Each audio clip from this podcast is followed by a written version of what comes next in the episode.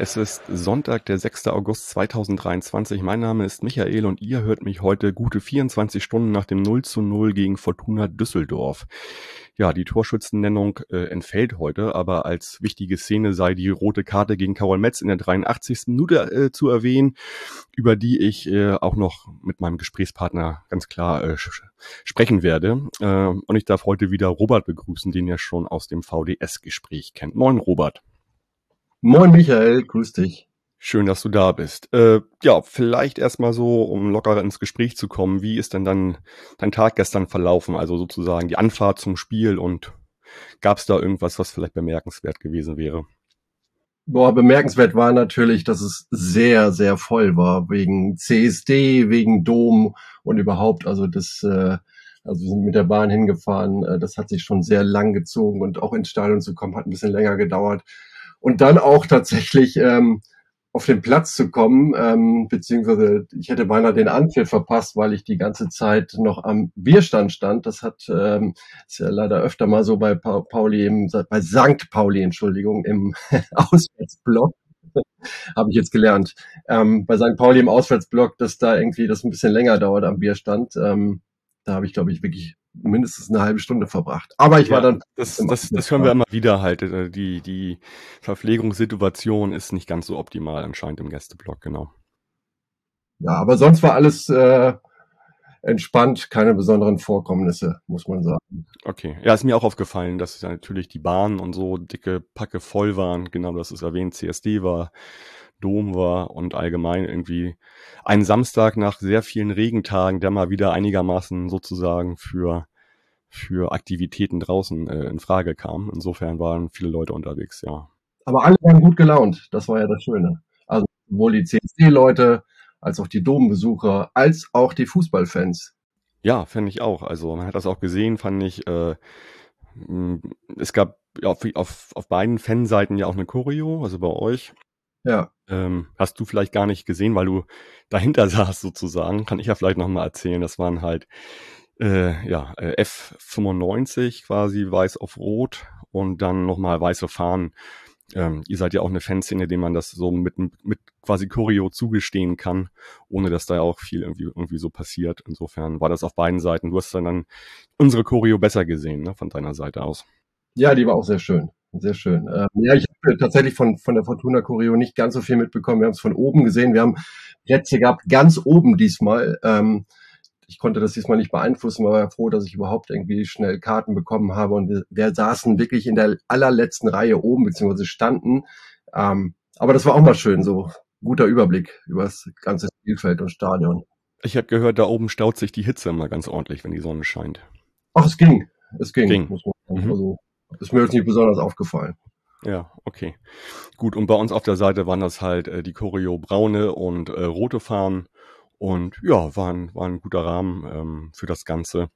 Ähm, vielleicht nochmal, bevor wir zum Sportlichen kommen, das gab ja gestern eine Schweigeminute. Jeder von euch weiß, dass vor einiger Zeit ein Arbeiter oder ein Handwerker äh, im Millantor-Stadion ähm, gestorben ist bei einem Arbeitsunfall und nach Absprache mit der Familie, die auch im Stadion war, gab es eine Schweigeminute, die auch ja dem Rahmen und so wie es dann umgesetzt worden ist, auch angemessen war, fand ich. Ja, ich fand es sehr bewegend, ehrlich gesagt. Mm, ja. Also erstmal, ah, das, ähm, es war irgendwie kurz, haben irgendwie noch ein, zwei Fortuna-Fans irgendwie Fangesänge Sänger angestimmt, die es irgendwie nicht so richtig mitbekommen haben, aber dann war es ja wirklich fast eine Minute, wirklich ganz still im Stadion. Das hat man auch so ja selten erlebt. Das lag, glaube ich, auch daran, Stadionsprecher hat es ja auch ähm, erklärt, was da passiert ist. Und das war ja wirklich bewegend. Also ich meine, ein junger Mann offenbar ja dann auch noch aus Syrien geflüchtet vor ähm, 2015, 2016, glaube ich, war es. Und Familie, kleine Kinder und boah, das ist schon hartes Schicksal. Das tat einem total leid. Sehr bewegend. Herber, herber Schicksalsschlag auf jeden ja. Fall, genau.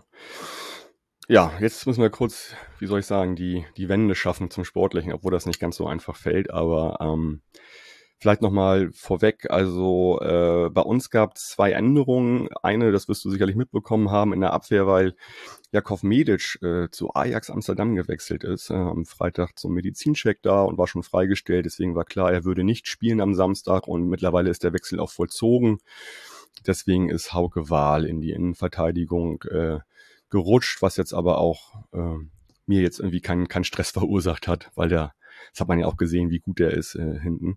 Äh, genau, das war die eine Änderung. Und vorne, das war schon sehr überraschend, fand ich, dass Dapo Afalayan äh, quasi sozusagen die, die, die, ja, so eine Art hängende Spitze gespielt hat. Ähm, äh, da wird gerade ein bisschen, ein bisschen rumprobiert. Ähm, ich hoffe nur so lange, bis dann wirklich noch ein Stürmer kommt bei uns, der das auch wirklich voll auskleiden kann. Aber da ist wohl ähm, das Trainerteam noch so in einer, in einer ja, Phase des Ausprobierens, so kommt es mir vor. Äh, bei euch gab es gar keine Änderung. Ihr habt euch äh, quasi eingespielt nach dem 1-0 gegen Hertha, ne? Ja, ja, genau. Also das hat mich ehrlich gesagt auch nicht wirklich überrascht. Also hätte mich eher überrascht, wenn es eine, eine Änderung gegeben hätte, weil das war ja eigentlich alles ganz solide, was man da gegen Hertha gesehen hat. Und ehrlich gesagt sind die Alternativen da jetzt auch im Moment noch rar gesät. Das waren ja auch nur 19 Leute im Kader. Ja, ihr habt einen super kleinen Kader aktuell ja, noch, ne? Genau. Und ähm, sind ja dann auch nur drei reingekommen. Also da ist sozusagen ähm, da, das, die Alternativen, wie gesagt, äh, eher überschaubar. Aber jetzt am Wochenende ist ja schon ähm, der nächste dazugekommen und vielleicht kommt bald noch einer. Also jetzt so langsam tut sich ein bisschen was. Wer, wer ist dann am Wochenende bei euch dazugekommen? Wurde heute verkündet, war irgendwie schon in den letzten Tagen so irgendwie ein offenes Geheimnis, dass äh, Christos Ziolis von Norwich City ausgeliehen wird. Ähm, so ein 21-jähriger, offenbar sehr ambi ambitionierter, junger, offensiver Mittelfeldspieler, vor allen Dingen für die linke Außenbahn, ähm, was auch gut ist, damit Emma Ioa, Ioa da so ein bisschen Konkurrenz bekommt. Ähm, ja, also der, das ist schon echt, äh, keine Ahnung, ich kenne ihn nicht. Also er ist ähm, aber offenbar irgendwie vor drei, vier Jahren oder zwei, drei Jahren, glaube ich, irgendwie 2021 ähm, für elf Millionen Euro aus Saloniki nach Norwich äh, gewechselt. Ja, ich glaube, das hat wenig zu sagen. Die haben einfach viel zu viel Kohle da, glaube ich. viel zu viel Kohle, genau. Ja, ähm, ja aber, aber wir bedienen uns ja auch ähm, seit einiger Zeit auch auf dem englischen Markt ähm, immer mal wieder. Und insofern, das ist schon attraktiv anscheinend dort, ähm, weil da auch quasi auf den Bänken ganz, ganz schön viel Qualität rumsetzt, glaube ja. ich. Ja. Mal schauen. Also, ja. Ja. Also ich meine, eure, eure erste Garde, die da jetzt spielt, die ist dann natürlich top, finde ich. Das hat man ja auch im Spiel gestern gesehen, aber dann wird es in der Breite ein bisschen schwach aktuell noch, ne? Also sieht man ja an dem kleinen Kader tatsächlich auch. Ne? Ja. Und du hattest Iowa gerade angesprochen. Der hatte ja gestern auch keinen richtig guten Tag. Also der lag nee. ja mehr neben der Seitenlinie. Äh, ich habe den bestimmt drei, vier Mal da liegen sehen. Irgendwie, der hatte immer irgendwie Hassel mit sich und dem Gegenspieler irgendwie gestern. Ja, man hat, ich glaube, äh, Tune wurde auch irgendwo von einem Journalisten gefragt, ob er verletzt war oder nicht. Ähm, also der, der war stand tatsächlich so ein bisschen neben sich. Äh, aber auch bei gegen, im Spiel gegen Hertha schon äh, eher gehörte er da schon zu den Schwächeren. Also äh, keine Ahnung, der hatte eine sehr gute Rückrunde gespielt und auch eine gute Vorbereitung. Vielleicht habt, äh, also er wurde jetzt immer wieder ähm, genannt als Wechselkandidat. Möglicherweise hat ihn das so ein bisschen verunsichert oder beschäftigt ihn das zu sehr. Keine Ahnung. Also, der war tatsächlich für mich gestern echt der schwächste Fortune. Mhm. Ja, also ich ist mir, ist mir ist mir auch so aufgefallen, genau. Ding Dong Werbung. Ihr habt ja alle schon mitbekommen, dass der Millanton dieses Jahr zehn Jahre alt geworden ist und auch unser Partner, die Kervida Kreativbrauerei, hat dieses Jahr Anlass zum Feiern, denn das Prototyp ist ebenfalls zehn Jahre alt geworden. Daher gibt es den ganzen August über für euch die Möglichkeit, mit uns zusammen zu feiern. Ihr geht einfach in den Kervida Shop, klickt euch die Biere eurer Wahl zusammen und am Ende des Bestellprozesses gebt ihr den Code Millanton10 ein. Die 10 schreibt ihr als Zahl und Millanton groß oder klein, das ist völlig egal. Damit bekommt ihr auf jede erste Bestellung 10% Rabatt. Der Rabatt gilt für die Biere, aber leider nicht für das Flaschenpfand.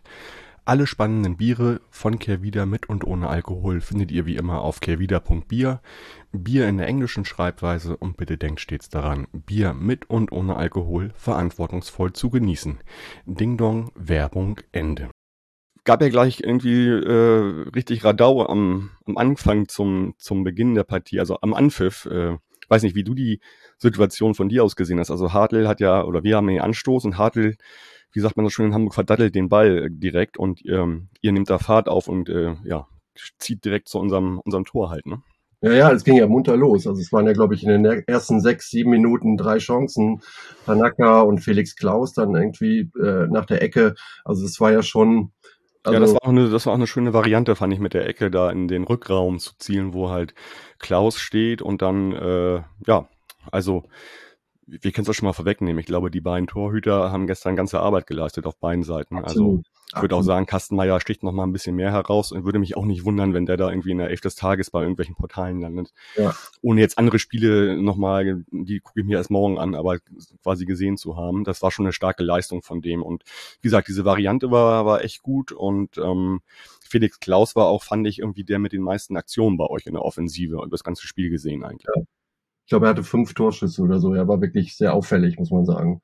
Also ich fand ähm, übrigens bei Vasil, also die, ich finde in den ersten Minuten äh, wirkte St. Pauli da irgendwie echt ein bisschen unsortiert. Also und ich habe echt gedacht, irgendwie meine Güte, Vasil hat, glaube ich, äh, relativ früh da irgendwie äh, kurz vorm Tor irgendwie so einen Haken gegen Ginczek war es, glaube ich, gemacht, wo ich gedacht habe, boah, das ist aber ganz schön risikoreich. Ja. Also, ein, zweimal gemacht, machte das ja. öfter also das machen die ja, also es gibt ja, also es gibt im Prinzip zwei Sachen bei der Geschichte. Ähm, also den Haken macht er mittlerweile öfter, weil er halt auch wirklich unfassbar beisicher geworden ist. Aber wie ja. du gesehen hast, wir bauen ja auch ganz, ganz flach auf. Also wir machen ja schon den Aufbau aus dem Fünfer heraus.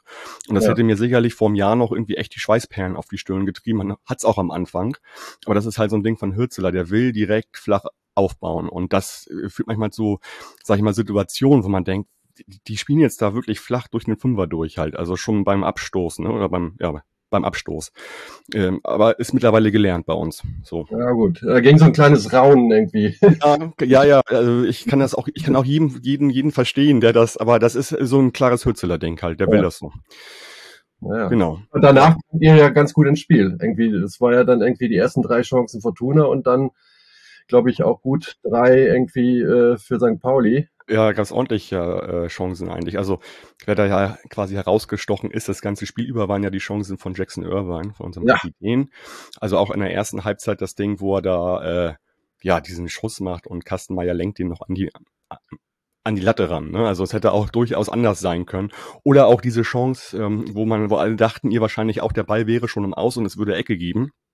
Ja. Und ja. der Ball rollte dann so die, die, die äh, Linie entlang und ähm, Conor Metcalf kann sich den holen und sich mit Hartl da in den 16er rein kombinieren und dann war ja auch wieder eine Chance, wo Kastenmeier super gegen Irvine gehalten hat, fand ich. Also ja, fast schon Privatduell, muss man sagen. Ich glaube, das ja, also fünfmal. Man hat auch gesehen, äh, nach dem Abpfiff ähm, äh, ist Jackson auch zu ihm gegangen und äh, hat dann gesagt, so Mensch, ey, das hast, hast du echt einen Sahnetag heute erwischt und wirkte so ein bisschen ratlos für sich selbst, so Jackson. Das hat man auch heute noch mal gesehen in seiner Instagram-Story.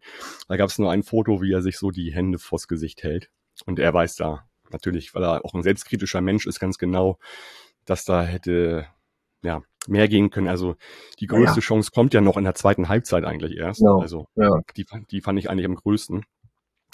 In der 61. Ähm, oder so war das, ne? Ja, also wo er sich ja wirklich super in der Mitte gegen zwei, drei eu eurer äh, äh, Spieler behauptet und dann frei vor Kastenmeier ist.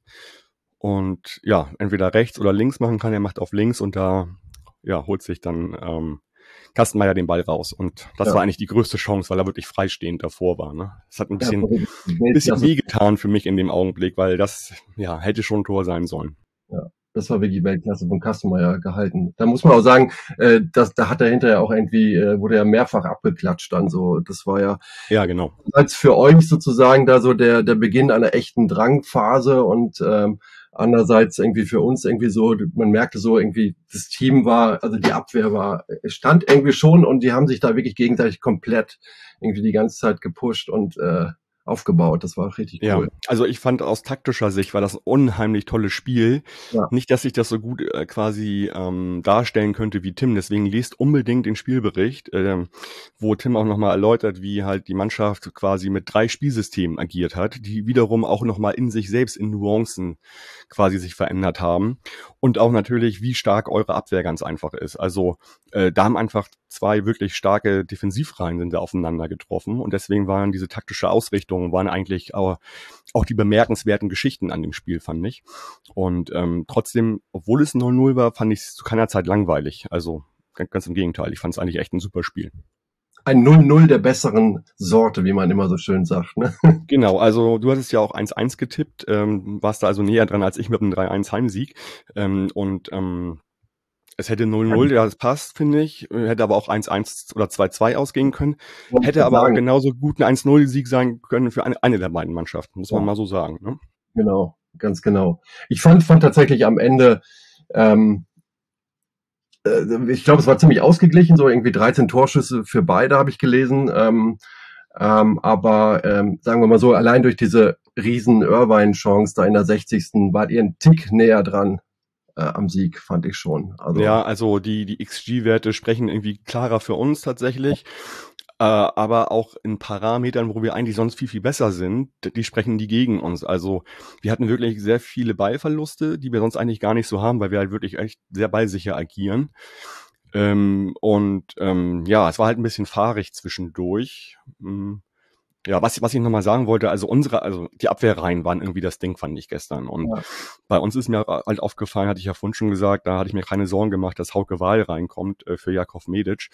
Äh, wie unfassbar ruhig Hauke Wahl einfach ist. Also der einfach auch gerne mal den Fuß auf den Ball äh, stellt und einfach guckt und einfach perfekt ein Spiel lesen kann und wo einfach nie Unruhe reinkommt. Also da hinten zusammen mit äh, Smith und mit ähm, Carol Metz, die sind einfach schon ziemlich abgeklärt. Also ich meine, gut, abgeklärt, ähm, wir kommen ja gleich nochmal zur roten Karte. Aber ansonsten, also war das schon, ich würde mich sehr wundern, äh, ich glaube schon, dass das zwei Mannschaften sind, die, die mit die wenigsten Gegentore wahrscheinlich bekommen werden diese Saison. So stellt sich das für mich ähm, raus. Ja, Fortuna hat jetzt drei Spiele äh, saisonübergreifend kein Tor mehr kassiert. Also du merkst schon, dass das, dass die da schon sehr dran gearbeitet haben. Also ja, ja, also das ist eine, ist eine super Abwehr und ja, ähm, ja also Schaut euch auch gerne nochmal die Pressekonferenz an. Äh, geht auch nochmal noch mal darum, sozusagen, wie die Abwehr agiert hat, dass sie auch zum Schluss dann halt, auch zum Teil halt, dass da einfach irgendwie jeder ähm, quasi auf Manndeckung gegangen ist ab, ab einem gewissen Punkt.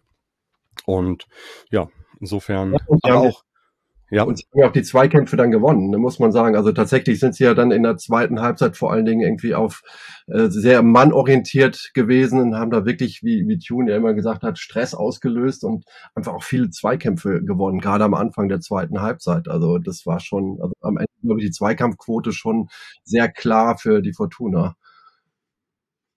Ja, das war, das ist eher ungewöhnlich. Das ist eigentlich immer so, so ein quasi Parameter, wo wir eigentlich fast immer gut sind, besser als der Gegner.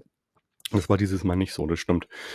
Ja, lass uns doch nochmal über die, über die rote Karte ähm, sprechen. Also ich sag dir gleich mal, wie ich das gesehen habe, aber vielleicht fängst du mal an und sagst, wie, wie du das, weil du ja näher dran warst sozusagen, wie, wie du das so ent, wie du das wahrgenommen hast, die äh, rote Karte gegen Carol Metz in der 83. Minute. Naja, also ähm, ich habe mich schon ein bisschen gewundert. Ich habe es jetzt nicht ganz genau gesehen, aber ähm, man hat so gedacht, okay, äh, gelb würde ich auf jeden Fall, faul an Nimic, der ähm, ich meine, das ist ein Spieler, der einfach sehr schnell ist. Äh, deswegen ist er auch reingekommen, war ja auch im, Hin äh, im Hinspiel, ich meine gesagt, im Spiel im äh, Mai derjenige, der dann eingewechselt worden ist und damals die beste Chance für Fortuna hatte mit einem Lattenkracher. Ähm, ich glaube, äh, vielleicht hatte Carol Metz das noch im Hinterkopf, ähm, hat ja auch gesagt dann, äh, dass er ähm, Angst hatte, dass äh, der dann durch ist und eins zu eins äh, gegen den Torwart steht. Ähm, genau. Ich, ich glaube, ähm, äh, also wenn man sich das, also ich habe es wie gesagt von oben jetzt auch nicht so dramatisch äh, empfunden, also so dramatisch empfunden, aber wenn man sich die Bilder anschaut, das ist ja schon dann mit ähm, gestreckten Bein, offener Sohle, da ging ging's Knie, ähm, fast für den Oberschenkel, das war schon sehr hoch und also das, ich fand, also ich glaube, die rote Karte kann man schon geben. Da gab es dann, glaube ich, am Ende ja auch nicht so viele unterschiedliche Meinungen. Nee, also natürlich, es gibt natürlich einmal die Sicht im Stadion, diese emotionale Geschichte. Ja. Ähm, und für mich, also ich stehe ja quasi auf der anderen Seite des Stadions und ähm, ich habe natürlich nur die Aktion wahrgenommen. Und mein erster Impuls war, also Moment mal, dieses Spiel war irgendwie ja nicht unter in der Schublade hart geführt irgendwie quasi gelistet. Genau. Was muss der denn gemacht haben, dass der jetzt, also wo nur eine gelbe Karte vorher vergeben worden ist, eine rote zu bekommen?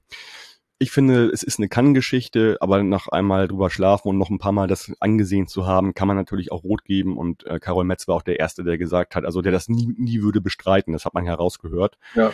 Und der auch hofft, ähm, dass da auch nichts quasi passiert ist bei seinem Gegenspieler. Und ähm, ich glaube, da ist aber auch nichts passiert.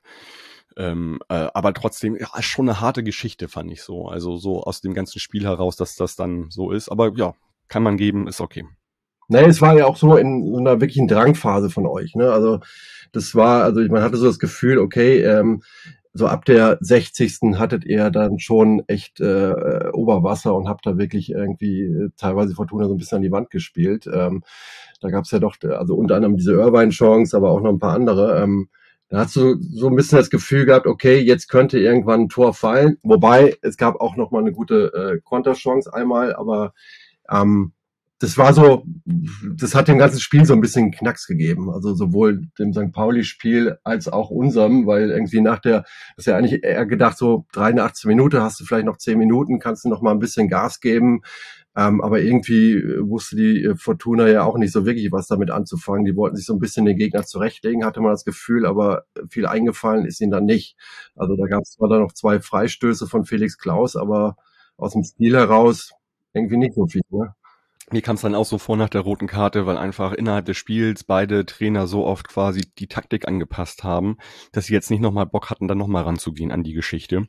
Und äh, dann einfach also dann auch nicht mehr viel passiert ist. Klar, noch zwei Freistöße, ja auch aus der roten Kartenszene heraus. Ne? Hat dann ja Felix ja. Klaus nochmal äh, Freistoß geschossen ähm, und nochmal also noch Erik Smith auch nochmal. Ne? Ja. Das war ganz schön knapp. Also da habe ich auch gedacht, wow, das hätte dann auch die Entscheidung sein können. Stimmt, war auf jeden Fall knapper als der, der Freistoß von Erik Smith, das stimmt. Ja. ja. Ja, aber ich glaube, da hatte einfach keiner mehr Bock jetzt irgendwie da nochmal. Also wir sind in der Lage mittlerweile auch mit zehn Leuten das gut zu verteidigen. Und ich glaube, ihr wart dann auch so eingestellt oder auch Tune, dass er gesagt hat, ich nehme den Punkt jetzt mit und jetzt passiert ja auch nicht mehr, nicht mehr ganz so viel irgendwie. Und ja, dementsprechend ja, ist es beim 0-0 geblieben. Mit, mit Nimic ja schon eher so den Konterspieler eingewechselt und dann irgendwie das Spiel dann machen zu müssen, war dann wahrscheinlich gar nicht mehr so einfach. Ja, eben, genau, das, das kam mir auch so vor. Ne? Also vielleicht ja. nochmal der Vollständigkeit halber, in der äh, roten Kartenszene gegen Karol Metz gab es auch noch eine gelbe Karte für Hürzeler und für Nemeth, also unseren Co-Trainer, die dann auch, äh, wo die Emotionen dann in dem Augenblick auch ein bisschen durchgegangen sind, genau wie bei mir und bei vielen anderen im Stadion. Äh, aber das ist dann auch sicherlich der, der Situation und der, der fortgeschrittenen Spielzeit quasi, äh, ja, ja äh, quasi geschuldet. Ne? Noch eine Szene, ne? Ähm, von Gavory gegen Saliakas, äh, ich glaube in der 87. oder 88. Ähm, an der Seitenlinie, wo ähm, Gavory ja Saliakas ziemlich ja, unsanft äh, getackelt hat, ähm, wo, wo er auch Geld bekommen hat, da hat ja der ein oder andere auch gedacht, oh, das wäre vielleicht sogar auch rotwürdig gewesen. Stimmt, ja, man ist dann ja immer schnell irgendwie auf dem Trichter, das auf, aufwiegen zu wollen, das Ganze. Ähm, aber ich glaube, das war jetzt nicht so wild und das gelb. Also ich hätte mir eher gewünscht, dass auch Karol Metz eine gelbe Karte bekommt. Das ja. würde ich immer noch so sagen. Aber gut, ja. Aber es war ja schon krass, dass am Ende schon, also die Schiri sind ja schon mit einem gellenden Five-Konzert und Schieber Schieber rufen verabschiedet worden. Das ja, schon, das, so, das, ja. das ist dann dieser roten Karte geschuldet und äh, das hätte mich auch gewundert, wenn das nicht so gewesen wäre. So ungerecht, wie es vielleicht erscheinen mag, aber ist natürlich der Situation geschuldet, dann äh, direkt nach dem Spiel äh, Abpfiff. Ansonsten, ja, weiß ich nicht, ich fand ihn schon ein bisschen, ich fand ihn schon ziemlich kleinlich generell, deswegen war mir auch diese und äh, kleinlich auf der einen Seite, aber auch im Verteilen von Karten vorher halt gar nicht konsequent genug. Deswegen hat mich auch diese rote Karte noch mehr irritiert halt tatsächlich. Mhm. Ne? Ja. Gut, aber ja, wir haben halt das gleiche Ergebnis wie äh, zum Schluss der, der Hinrunde. Also äh, wir, ja, äh, wie soll ich sagen, neutralisieren uns. Da sind zwei Trainer an der Bank, die genau wissen quasi, wie sie taktisch aufstellen. Deswegen ähm, kommen dann solche Spiele bei raus. Trotzdem fand ich es halt nicht unattraktiv, das Ganze. Nee, überhaupt nicht. Also im Vergleich zu dem 0-0 im Mai war das natürlich echt um Klassen besser. Also da, also diesmal hat die Fortuna jetzt ein bisschen mitgespielt. Damals war das ja echt äh, ähm, schon so ein bisschen elend fast schon. Ähm, ja, ja, schauen wir doch nochmal, vielleicht nochmal einen Blick jetzt äh, auf das nächste Wochenende. Es ist Pokalwochenende. Ähm, wir fahren zu Atlas Delmenhorst. Äh, ihr zum Verein mit dem wundervollen Namen Illertissen, der ja irgendwie auch mittlerweile jedes Jahr im DFB-Pokal mitspielt. Ähm, äh, Das habe ich noch gar nicht so wahrgenommen, ja? Ja, die sind öfter mal dabei. Es okay. gibt auch so dieses, dieses Video von diesem einen, es gibt halt diese einen, einen Mann-Ultra-Geschichte bei Illertissen. Äh, ich muss das mal raussuchen auf YouTube, also der dann immer davon singt, dass sie international spielen. Und ähm, das, das ist ganz lustig. Genau, daher, daher Illertissen immer wieder. Ja. Kenne ich gar nicht. Also, ja, ja genau, spielen in der Regionalliga Bayern, ne? Das ist gerade die Grenze ja. zwischen Bayern und äh, Baden-Württemberg. Ja, genau, ich glaube, war, waren viele halt so ein bisschen unglücklich darüber, dass man irgendwie so sonntags eine weite Reise, irgendwie Sonntagnachmittag das Spiel und dann irgendwie ähm, so ein unattraktiver Gegner, der natürlich dann auch immer unangenehm ist, weil du am Ende natürlich eigentlich nur verlieren kannst, äh, ähm, erwartet ja jeder einen Sieg. Da ist ja, ja. Ja gut, dann wird es ein bisschen angenehmer. Ne? Wir spielen Samstag um halb um 15.30 Uhr bei Dame Horst. Das ist jetzt als Gesamtpaket für uns ein bisschen angenehmer, ne, aus Hamburg kommt. Ja. Ja, ähm, vielleicht nochmal Pokal. Ich glaube, da müssen wir gar nicht groß drüber reden. Da erwartet irgendwie jeder, dass wir da weiterkommen, ihr und wir. Ähm, ja, aber danach geht's dann direkt mit der Liga weiter. Ähm, ja, wie schaut's denn bei euch so aus? Wer, wohin, wohin, wohin geht's für ja, euch? Also ihr, ihr, habt, ihr habt sicherlich ein Heimspiel dann erstmal, ne? Ja, ein Heimspiel gegen Paderborn die ja im Moment nicht ganz so gut drauf sind, offenbar. Ähm, ja gut, die sind, die sind stark gestartet mit dem 5-0 gegen Paderborn, aber äh, waren da ja auch irgendwie in Überzahl ganz lange Zeit und so weiter und haben jetzt in Kiel 2-1 verloren, wenn ich mich nicht irre.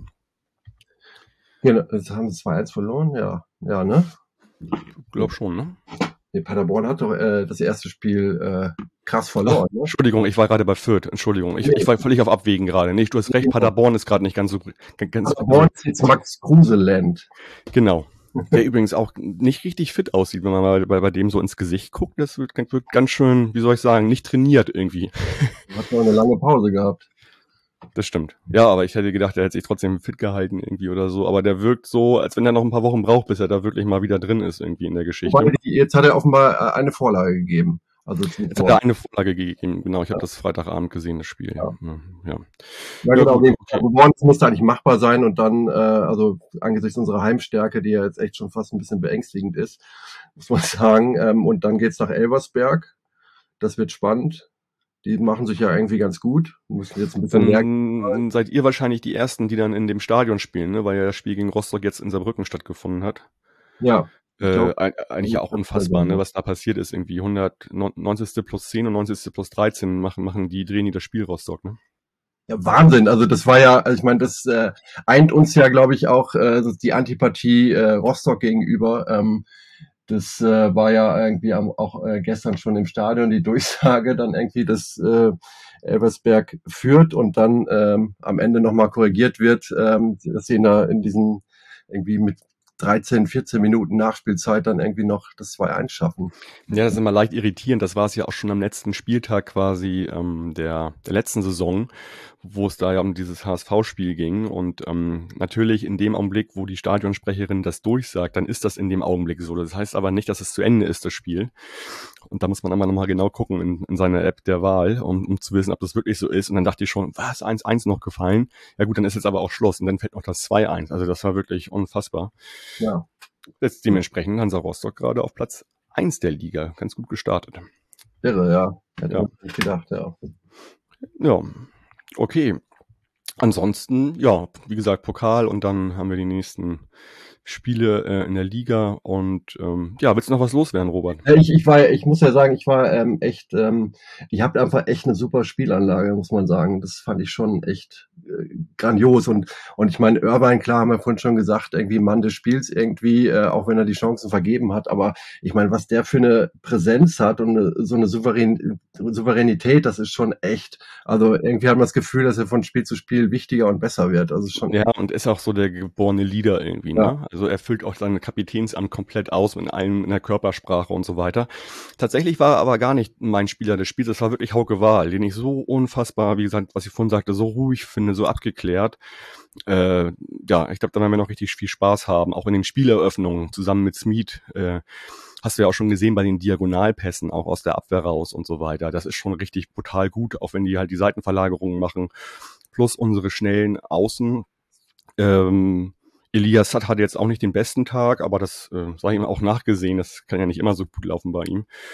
Und, Wie ähm, hast du Apollari angesehen eigentlich, ähm, das Experiment? Wie hast du das Experiment Polarian gesehen? Da muss ich mir nochmal Gedanken drüber machen, aber ich würde erstmal sagen, das ist es dann wahrscheinlich auch nicht, aber vielleicht läuft es auch gegen eine Mannschaft, die nicht ihr seid, ganz anders. Also insofern ähm, ne, ähm, war jetzt auch vielleicht ein bisschen undankbar für ihn, das genau gegen Düsseldorf spielen zu müssen. Mhm. Ähm, gegen eine andere Abwehr ist das vielleicht was ganz anderes. Ne? Also ja, da bleibt spannend irgendwie, wer das macht. Also wer dann so die falsche Neun spielt, entweder Hartel oder auch ähm, Duff, ähm, Afolayan und, ob da vielleicht jetzt irgendwie dann nochmal den nächsten Stürmer kommt, der aber sicherlich, so wie ich äh, Bornemann einschätze, wirklich erst kommt, wenn die erste Liga begonnen hat. Das heißt, wir werden den wahrscheinlich unter Umständen auch erst Ende August, Anfang September bei St. Pauli sehen. Und insofern müssen wir uns bis dahin vorne noch so ein bisschen durchmogeln, würde ich mal sagen. Ja, ja ich habe da keine Sorge, dass es klappt. Also, also, wenn das, wenn das noch geschlossen wird da vorne, dann, also es wird auf jeden Fall geschlossen, weil äh, dieses, wie, wie soll ich sagen, Titelfenster ist so weit aufgerissen mit, diesem, mit dieser Mannschaft, dieses, dieses, in dieser Saison. Wenn du das nicht machst, dann macht, macht überhaupt keinen Sinn. Du wirst zusehen, dass du noch einen adäquaten Stürmer für da vorne bekommst irgendwie. Und auch wenn der ein bisschen teurer ist, das ist jetzt vielleicht nach dem Wechsel halt von Jakov Medisch zu Ajax nicht mehr ganz so schlimm. Also da ist dann vielleicht auch ein bisschen Geld vorhanden. Und das ja. werden sie unter, werden sie auf jeden Fall machen. Wenn sie das nämlich nicht machen, dann hast du da einfach eine tolle Truppe und hast diese eine Position nicht belegt, richtig. Das macht, macht überhaupt keinen Sinn. Also, so. Deswegen wird da auf jeden Fall was kommen. Albers reicht nicht, ne? Ja, Albers weiß ich ihn auch noch nicht. Also dafür ist es noch zu frisch. Aber das ist, glaube ich, ein Spieler für bestimmte Spielsituationen, also je nach Spielverlauf, den du dann auch reinbringen kannst. Wenn du dann, das haben sie ja gestern auch noch mal zum Schluss gemacht, längere quasi Bälle, als er reingekommen ist, äh, quasi um die Ketten da zu überspielen. Dafür ist er gut, auf jeden Fall. Mhm. Aber ob das wirklich jemand ist, der immer startet, das sehe ich eher nicht so. Ja, ja. Wir hatten ja übrigens ja auch über äh, Daniel Ginczek gesprochen. Ähm, den fand ich gestern, hat sich zwar irgendwie ins Zeug gelegt, aber er gehörte eher zu den Schwächeren. Ist mir eigentlich nur richtig einmal aufgefallen bei der Aktion gleich da, wo Hartl am Anpfiff, beim Anpfiff den Ball verloren hat, dass ja. er derjenige war, der den Ball schnell nach vorne getrieben hat. Aber ansonsten ist er jetzt mir auch nicht großartig in Erinnerung geblieben gestern. Ja, also äh, eigentlich, äh, eigentlich war ja nur einmal Thema bei uns, als ich meiner Freundin sagte, dass das ist übrigens Gincheck. Ach, das ist Gincheck? Oh, okay. Zehn Jahre später komplett vollgepeikert und ja. Äh, ja, zum richtigen Mann geworden oder sich quasi entwickelt auch körperlich sozusagen. Ne? Ja, mir, mir ist ja tatsächlich aufgefallen, oder mir ist aufgefallen, dass er doch recht langsam geworden ist. Ähm, weil äh, es gab eine Szene, wo Kastenmeier mal wieder so eine äh, Vorlage äh, gegeben hat, wo er irgendwie sehr schnell von hinten rausgespielt hat und in den Lauf quasi von ihm spielen wollte und er einfach nicht hinterhergekommen ist. Der Ball war vielleicht ein Tick zu weit, auch ja, aber ähm, vielleicht hätte ein anderer Stürmer den irgendwie noch verwerten können. Also, ja, da kommt ja vielleicht auch noch, auch noch was bei euch. Ne? Mittlerweile was. Ja. Gut, dann, ja, würde ich sagen, Robert, äh, vielen Dank für deine Zeit, für die beiden Gespräche. Sehr gerne, aber du musst mir jetzt noch sagen, wie deine Prognose ist äh, wo landen wir alle am Ende? Ach so, ich habe das schon vor der Saison gesagt, das kannst du nicht wissen. Also ich glaube schon, dass wir direkt aufsteigen. Ja. Gut. Also das ist meine Prognose und meine Prognose für euch ist auch, dass ihr mit der Abwehr, weil ich glaube, in der Liga wird viel über die Abwehr entschieden letztendlich. Ja. Wenn du da wieder HSV jedes Spiel drei Tore, zwei Tore bekommst, wirst du nicht oben mitspielen, vermutlich auf Dauer. Ähm, dann, also glaube ich, dass ihr auch weit mit da oben mit, mitspielen werdet. Also zwei Mannschaften, die gut eingespielt sind von der letzten Saison noch und die zwei gute Abwehrreihen haben. Deswegen, das ist eigentlich für mich ein Indikator, dass beide äh, oben mitspielen und ich lege mich weit aus dem Fenster und sage, dass wir aufsteigen direkt. Sehr gut. Ich, ähm, ich würde mal sagen, äh, nachdem das 0-0 im Mai äh, sagen der, der Punkt war, wo äh, der Aufstieg bzw. die Relegation für uns beide flöten gegangen ist, ähm, sollte dieses 0-0 vielleicht am Ende den gemeinsamen Aufstieg bedeuten. Toi, toi, toi. Kann man nur hoffen und nachher ist es wahrscheinlich doch wieder irgendwie zwei Punkte, die einem fehlen, genau ja. aus dem Spielen. Aber ist ja immer so. Trotzdem, es war jetzt gut, dass das dieses 0-0 äh, direkt am zweiten Spieltag war und nicht am, am 33. So. Ja. Genau. Okay, Robert, dann hören wir uns sicherlich nochmal irgendwann wieder. Ich wünsche dir eine gute Saison, viel Erfolg und äh, ja, erstmal jetzt quasi schauen, was da im Pokal geht. Vielen Dank. Ja, wünsche euch auch eine gute Saison und bis bald und viel Erfolg weiterhin mit eurem Podcast auch. Ja, vielen Dank, Robert. Okay. Und äh, ja, den Hörenden da draußen, sage ich mal, habt eine schöne Woche und äh, freut euch schon mal auf das äh, VDS-Gespräch zum Pokalspiel in Delmenhorst. Das wird Yannick führen, das ist schon mal äh, klar, aber in welcher Konstellation das sein wird, das klären wir gerade noch. Aber ja, da wird es auf jeden Fall zwei Gespräche geben und äh, wie immer bei uns. Ja, und wir hören uns dann zum Heimspiel gegen Magdeburg wieder. Bis dahin, bleibt gesund und macht's gut. Ciao, ciao. Ciao.